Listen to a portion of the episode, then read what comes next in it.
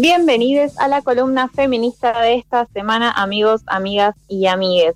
Como adelantábamos en el, inicio de este programa, hoy vamos a hablar de lo que es la Ley Nacional de Cupo Laboral Travesti Trans. La noticia es que mañana martes 23 a las 15 horas va a ser la primera reunión informativa de la Comisión de Mujeres, Géneros y Diversidades de la Cámara de Diputados para tratar los proyectos de ley de cupo laboral travesti trans en Argentina. Recordemos que hay una ley de cupo eh, travesti trans, eh, pero que se aplica en la provincia de Buenos Aires. ¿sí? Esto sería para votar a nivel nacional, una ley.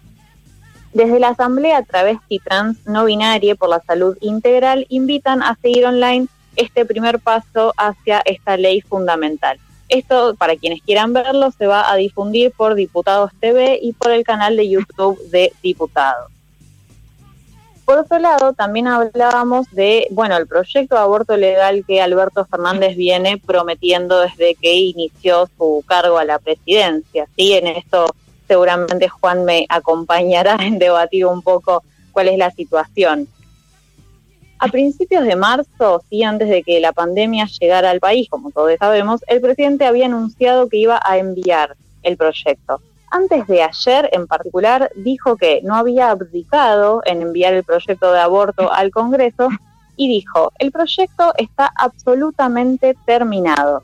Cuando mande ese proyecto, sé que se va a generar un debate y que está bien que así suceda pero el debate de hoy está en torno a la pandemia y quiero que lo afrontemos en unidad, ¿no? Estas son las palabras de Alberto Fernández que básicamente dice que va a enviar el proyecto de aborto una vez que se calmen las aguas, literalmente así lo dijo, y esto quién sabe cuándo será, ¿no, Juan? Sí, yo tengo ahí una, una cuestión, bueno, desde ya estoy eh, totalmente de acuerdo, estaba muy ansioso en su momento con con el proyecto. Pensé que lo lanzaba en marzo, pero bueno, vale destacar que comenzó la pandemia. Pero, digamos, si era prioridad también de Alberto, eh, se te filtra Vicentín, ¿no? ¿Por qué decirlo, no? Digamos, si, si era prioridad tuya, ¿no? Como un eje de gobierno, ¿por qué no también tratarlo como se pretende tratar Vicentín? Me parece que ahí hay siempre el... Tengo miedo que esa ley quede como subordinada, digamos, o un tercer o cuarto lugar a eh, la vorágine de, del momento político. Sí, exacto. O sea, como así también votaron, por ejemplo, la ley de alquileres la semana pasada, de la cual hablamos, digamos, en una entrevista, no por desmerecer, por supuesto, esa ley que es sumamente importante para todos los usuarios, no, para todos los que alquilan en la ciudad de Buenos Aires y en todo el país, pero entendamos también que el aborto es un tema de salud pública y que mujeres y cuerpos gestantes todos los días siguen accediendo a abortos ilegales que pueden llegar a costarles la vida. Entonces, este es un tema prioritario y es un tema que no puede esperar más. Es un debate que ya está sumamente dado en la sociedad con pros y los contras y la gente a favor y en contra, que ya lo sabemos, pero esto tiene que ser llevado al Congreso ahora, si no hay más tiempo que esperar. Te puedo hacer una consulta y quizás la, la pateo a la tribuna, pero capaz que estás al tanto de esto.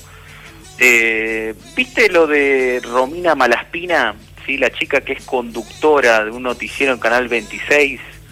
Eh, que, bueno, que, que, bueno, lo que hizo el programa con una ropa, entre comillas, provocadora y ha tenido un montón de repercusión. Eh, yo sé que vos, eh, obviamente, sos especialista en el tema. ¿Cómo, ¿Cómo lo viviste eso?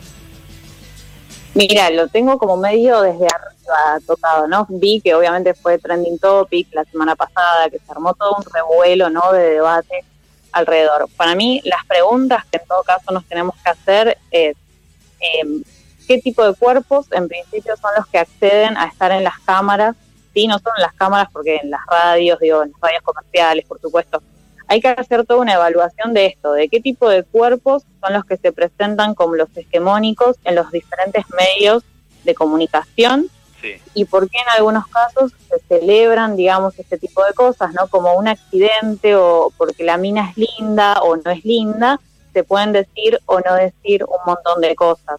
Entonces, para mí el debate pasa por ahí, digamos, qué preguntas nos estamos haciendo sobre que a esta conductora se pusieron una remera donde se le veían básicamente las tetas, digamos. Cada uno con su cuerpo puede hacer lo que quiera, eso sin duda.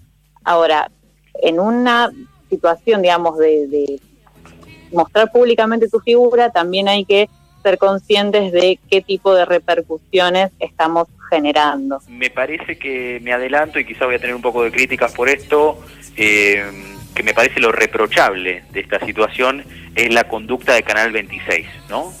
¿Qué tipo, como vos decís, de, cuerpo muestra ese canal, para mi entender, con, un fin netamente comercial y de rating?